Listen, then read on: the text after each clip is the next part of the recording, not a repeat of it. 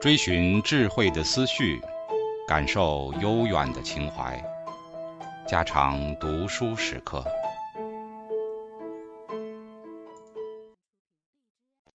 警告：慎入，非专业朗读，听后可能出现且不仅限于挺尸等严重不适，另切勿洗耳，以免污染水源。引发小猫、小狗中毒等严重生化事件。二，荀子的父荀卿名况是北方的大儒，他的生死年代已不可考，大约生于前四世纪末年，死于前三世纪末年，是一个活到将近百岁的老人。他曾游学于齐，称为学术界的领袖，后因不得志去楚。春申君以为兰陵令。春申君死，而荀卿废，即卓氏之政，亡国乱军相属，因发愤著书而死，葬于兰陵。他在儒家学说的传授上占有重要的地位，《毛鲁韩诗》《左传》《谷梁》皆其所传，尤长于礼。我们现在没有时候叙述他的哲学思想，只要知道他是以孔学为本，在适合当代政治社会变迁的趋势加以补充修正。而建立了一种新儒学。荀子虽久居楚国，《楚辞》并没有给他深刻的影响，因为他根本就是一个轻视纯文艺的道统者。他说：“多言而累，圣人也；少言而法，君子也。多少无法而流免，然虽变，小人也。故劳力而不当民物，谓之监事；劳智而不虑先王，谓之艰辛。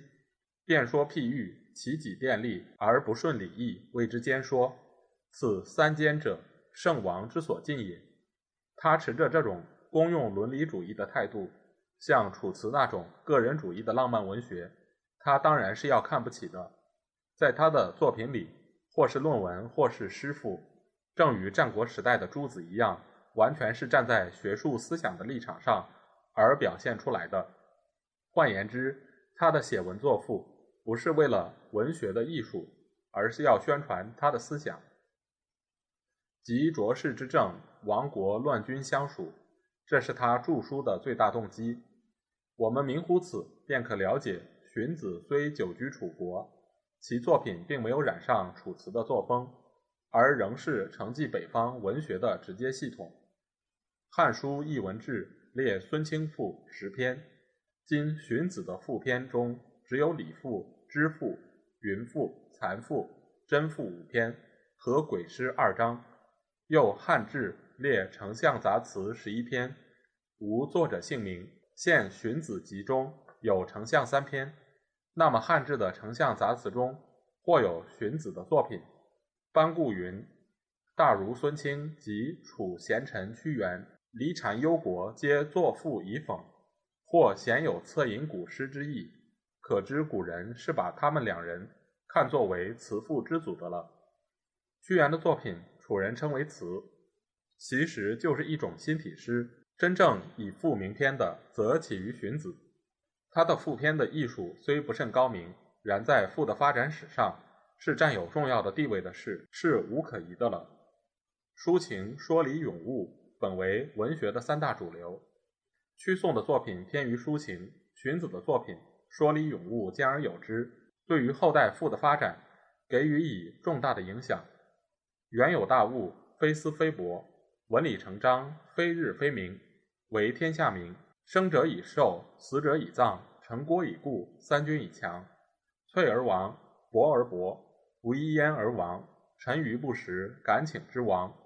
王曰：“此夫文而不才者与？简然易知而志有礼者与？君子所敬。”而小人所不者与？性不得则若禽兽，性得之则甚雅肆者与？匹夫龙之则为圣人，诸侯龙之则依四海者与？至明而曰：慎顺而体，请归之礼。这种作品同《离骚》《九变》并读，我们便立刻体会到两种不同的情调。礼赋是一种诉之于理智的散文赋，《离骚》《九变》却是动人情感、音韵和谐的长篇新体诗。在礼赋中，很明显的缺少诗歌所必有的那种韵律情感和整齐的美质。它同汉代的散文赋形式已很接近，他的问答形式成为汉代富家普遍采用的形式，由他这种作品的变化发展，演成汉代的咏物赋与说理赋，以及那些长篇的散文赋。我们如果仔细分析汉赋的文体与品质，便知道荀子的地位并不在屈宋之下。请看几个汉赋的代表作家的作品，如司马相如的《子虚》《上林》，杨雄的《羽猎》《长阳》，班固的《两都诸篇》。无论其形式与作风，都是从荀赋变化发展出来的。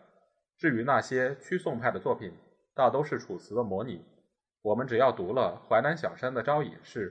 东方朔的七剑，严纪的哀时令，王宝的九怀，刘向的九叹，王逸的九思诸篇，便会知道这些东西，无论内容形式以及情感文字方面，都只是楚辞的尾声余响，毫不能给我们一点新奇刺激之感了。因为楚辞体的作品在屈宋的笔下已达到极高的成就，到了汉朝已成为强弩之末，没有什么新创的特色了。荀子在他的赋里。并没有重视文学的成就，其表面虽有咏物，其内容还是说理。他主要的目的是要把理智、云、残、真这五种具体的或是抽象的物的形状与功用加以暗示式的说明。他这种态度，正如他写他的论文时候所取的态度一样，是抱着不反先王之言，不背礼义的要旨的。所不同者，他采取了一种诗文混合的新题材。他在这里自然是一种尝试，尝试的目的无非是想把自己的思想更普遍的宣传出去。他的成相词，也就是想把高深的思想装在通俗的文字里。如果说屈原、宋玉的创作态度是文学的，荀子的态度完全是学术的、教育的了。到了汉代的富家，接受荀子尝试过的粗具规模的新题材，抛弃了他那种学术家、教育家的态度。完全从文学的立场上来创造建筑，于是号称六艺附庸的赋变为汉代文学界的主要部门，成就了光辉灿烂的历史了。丞相词是荀子一种宣传道义贤良的通俗文学，它的题材非诗非赋，也非散文，大概是当日流行的一种歌谣式的自由体。丞相二字的意义，古今学者各有解释。王隐之说。相者治也，丞相者成此治也。请丞相者，请言成治之方也。成功在相，稍为尽之。这意义虽是明显，但似乎过于曲折。东坡之林云：“青子书有韵语者，其言笔尽。丞相者，盖古歌谣之名也。”把丞相解作古代歌谣之名，却是一个拙见。卢文绍云：“《礼记》治乱以相。”象乃乐器，所谓春读，有古者，古必有象。审此篇音乐，即后世弹词之祖。篇首既称：“如古无象，何唱唱？”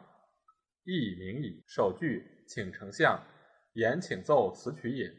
汉至丞相杂词悉不传，大约托于古蒙宋讽之词，亦古诗之流也。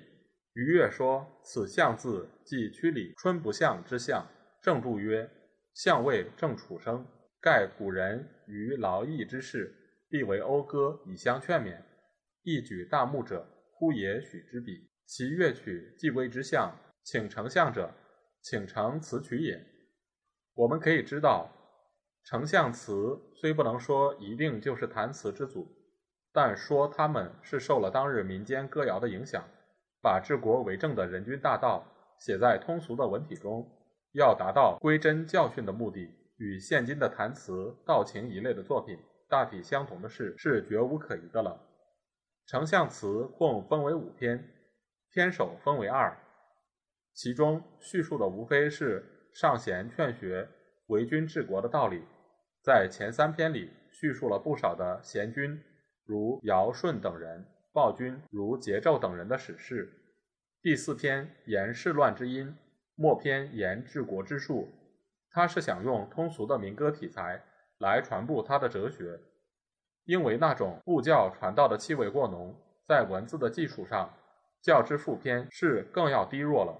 请丞相视之殃，于案于案堕贤良，人主无贤，如鼓无相，何畅畅。世之衰，谗人归。比干见枯，箕子泪。武王诛之，吕尚朝晖因民怀。世之祸，巫咸氏。子虚见杀百里奚。穆公任之，强配五国六卿师。世之愚，恶大儒。逆赤不通，孔子居。斩禽三处，春申倒坠击必书。请木击，贤者思。尧在万世，如见之。谗人罔极，险颇凶策，此必疑。击必失，辩贤能，文武之道同服系。由之者治，不由者乱，何宜为？这完全是一种歌谣或道情式的调子。我想一定可以伴着简单的乐器来歌唱。里面所说的虽都是一些贤德圣道，但其中夹杂着许多历史故事，听者也会感着兴味的。这种调子是旧有的，还是荀子新创的，我们无法知道。但他想把他的思想通俗化、文章歌谣化，却是一件很明显的事。《鬼诗二篇》可称是荀子的诗，然其中也杂有许多散文的调子。它的内容正和他的副篇和丞相词一样，也还是表现那套国家兴亡的意见。天下不治，请陈鬼师。由这开篇两句就可领悟其中的消息了。荀子本是一个带有法家倾向的儒家，他重视正统的儒教思想与实际的功用。他说过：“凡言不合先王、不顺礼义，谓之奸言”的话。所以在他的作品里。他这种思想始终是一贯的。他轻视那些重情感、成想象的浪漫文学。他把文学看作是一种教训宣传的工具，不能让它变为那种不合先王、不顺礼义的奸言。由他这种观念演变下去，就成为后世争胜崇经的载道文学。同时，我们更可了解，在儒家思想一统的汉代，为什么抒情文学那么消沉。赋倒是在每次的帷幕下，大大的发达起来的原因了。